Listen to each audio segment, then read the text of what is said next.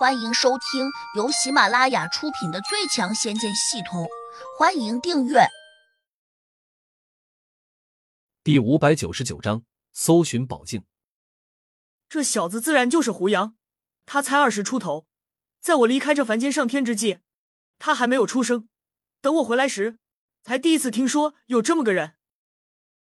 纳兰金风好像终于听懂了，他若有所思道：“原来是这么回事。”难怪你对这个胡杨不了解。不过我早就听说过，你们这些公差办事，如果真要抓一个人，完全可以采用欲加之罪，何患无辞的办法。纳兰金风，你这样胡说，不怕本官治你的罪吗？洛不凡立刻声色俱厉起来。纳兰金风压根不怕，继续说：“若仙使，我觉得这真是个办法。”就算胡杨没有一丁点罪过，你也可以说他冲撞了你，或者说你接到了告状，必须找到查问清楚。可问题是现在没有人告他的状。洛不凡眨着眼说：“洛仙使，我现在就告他，你愿意受理吗？”纳兰金风不怀好意道：“给我个理由。”洛不凡不露声色道：“我受到了他的威胁。”他说要杀我。洛不凡淡漠的看着纳兰金风，给我个证据，他在什么时候威胁的你？就在刚才，他用神识威胁我。纳兰金风得意道。洛不凡点点头，当然知道纳兰金风这是在编造谎言，但是他却还是同意受理，且还拿出一个灰色的小猪说：“本官已经把你刚才的话记录在案。”既然你状告胡杨威胁了我，那我自然得找他问问情况。纳兰金风一呆，觉得整个人都不好了。本来是想以此怂恿洛不凡动用搜寻宝镜去找胡杨，没想到洛不凡暗中录了音，等于说将来这事儿要是有什么意外，他完全能够把责任推得一干二净。纳兰金风忽然又想到了胡杨冷漠的眼神，不禁打了个寒战。如果胡杨将来真要找他麻烦，那怎么办？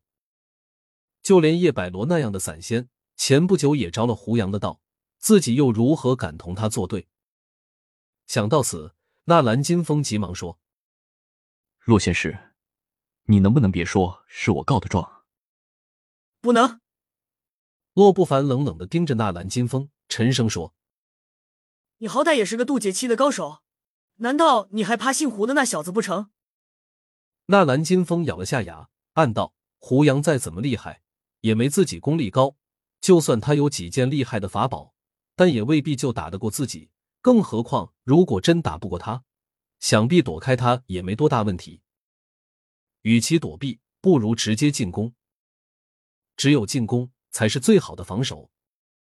这样一想，他眼里闪过一丝冷意。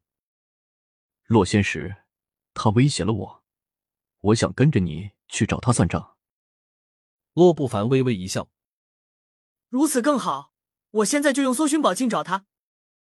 说着，他取出了一面铜镜，手掌翻转了一下，一股灰暗色的气雾立刻从掌心中升起，然后把铜镜给拖到了半空中。洛不凡嘴里念念有词，跟着又对着铜镜，迅速从嘴中喷出一口白色的灵气。这道灵气冲进铜镜中，顿时像泥牛入海一般，消失了踪影。急急如律令。搜寻宝镜，如我心意，急寻快找，马上显形。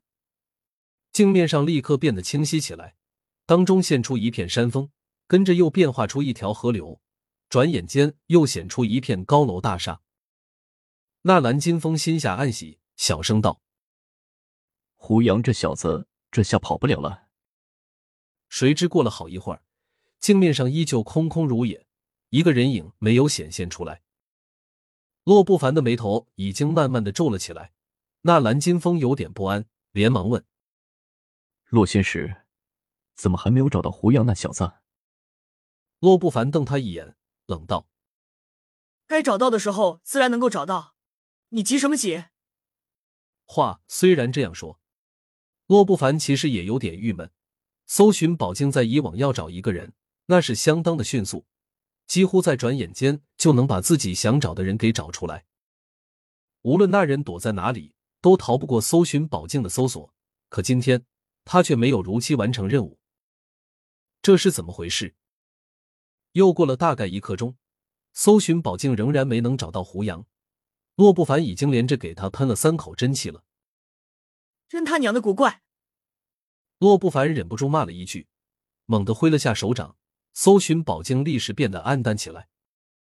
他再翻转了下手腕，宝镜便回到了他的手上。到了这个时候，那蓝金风已经看出来了，搜寻宝镜没有找到胡杨。他有些吃惊，再也忍不住了，连声问：“仙师，你这宝镜会不会出了什么问题啊？”问题你个叉叉！洛不凡正没地方撒气，马上对着那蓝金风开骂。纳兰金风没有生气，可能已经习惯了洛不凡的盛气凌人了。他固执的说：“你这宝镜今天多半有问题，不然他怎么可能找不到人？”洛不凡拧了下眉头，暗自寻思：昨天我喝了酒，拿出宝镜把玩，不小心掉在了地上。该不会真把这宝镜给摔坏了吧？真是见鬼了！关键时候掉链子，我得请求上面让人检查一下这面宝镜，也许真的坏了。这样一想，他不免又重重的叹了口气。仙师，这宝镜能修好吗？当然能。吐出这三个字，洛不凡心里有点发堵，这不是变相的承认宝镜在自己手上弄坏了吗？想到这里。他马上改口：“宝镜坏没有坏，我现在还不知道。”纳兰金风，你好像关心的有点过了。纳兰金风不以为然，居然又提了个馊主意：“洛仙师，我有个办法，可以检查宝镜坏没有坏。”什么办法？你用宝镜找下其他人，如果能够找到，说明宝镜就没有坏。纳兰金风陪着笑脸说。这个主意似乎不错。洛不凡眼睛闪亮了下，马上又把宝镜送到半空中，迅速念动了法咒。很快，镜面上出现了一个漂亮的女子，她穿着薄如蝉羽般的睡衣。本集已播讲完毕，请订阅专辑，下集精彩继续。